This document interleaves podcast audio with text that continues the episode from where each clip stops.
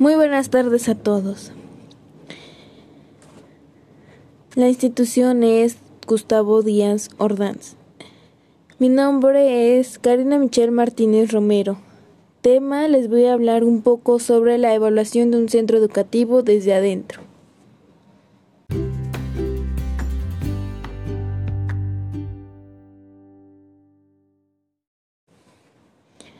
¿Cuáles son los actores principales de la escuela? A estos se les llama actores educativos. Ellos son la institución educativa donde se encuentran los profesores, quienes guían a los alumnos en todo proceso de aprendizaje, los estudiantes y los últimos los padres, quienes apoyan y ayudan a sus hijos en este proceso.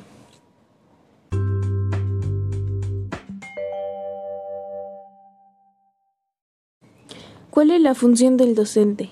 Es aquella de carácter profesional que implica la realización directa de los procesos sistemáticos de enseñanza-aprendizaje, lo cual incluye el diagnóstico, la planificación, la ejecución, la evaluación de los mismos procesos y resultados, y de otras actividades educativas dentro del marco del proyecto educativo institucional de los establecimientos educativos.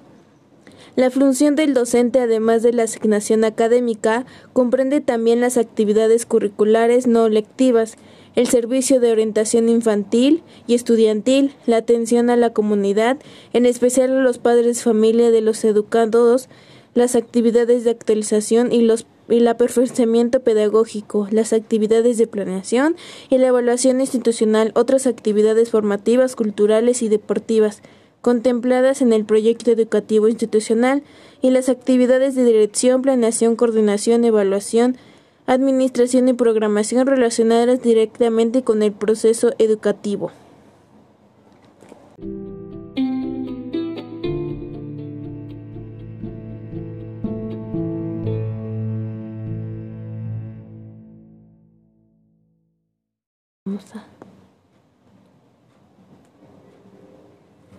Se debe aprobar o aprender. ¿Por qué?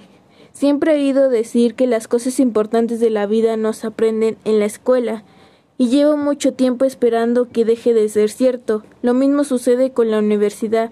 Se dice que es aprender más compartiendo conversaciones y debates con los compañeros que en la mayoría de las aulas. Esto sucede porque en la realidad los sistemas educativos están pensando para que los alumnos aprueben, no para que aprendan es decir, la escuela y la universidad, tienen como objetivo que los alumnos se preparen para sacar la mejor nota posible en unos exámenes que solo consiguen medir el grado de memorización de lo que el profesor ha explicado y así demuestren sus mejores que sus compañeros.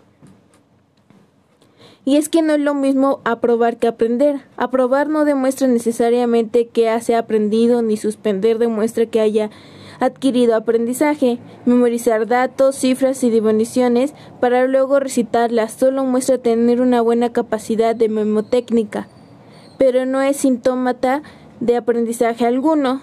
Este contenido se introduce a la cabeza de los alumnos, debe servir para algo, resolver problemas, plantear preguntas, crear cosas, dar respuesta a dudas, saquiciar la curiosidad, debe ser un contenido capaz de ser aplicado en distintos contextos y situaciones, y eso es lo que deberían hacer los centros educativos en cualquier nivel.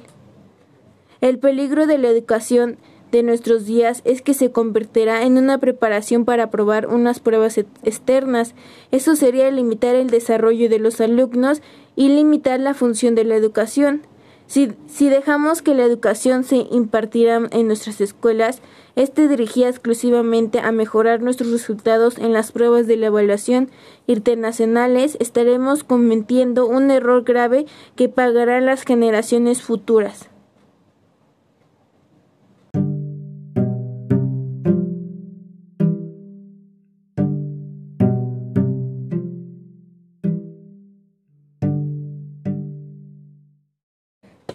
Lo que se evalúa al estudiante es objetivo, ¿por qué? Porque así les permite regular su proceso, así también mejorando las metodologías o ajustando para llegar al objetivo, así orientar sobre qué y cómo aprende el alumnado para llegar o alcanzar alguna meta obtenida.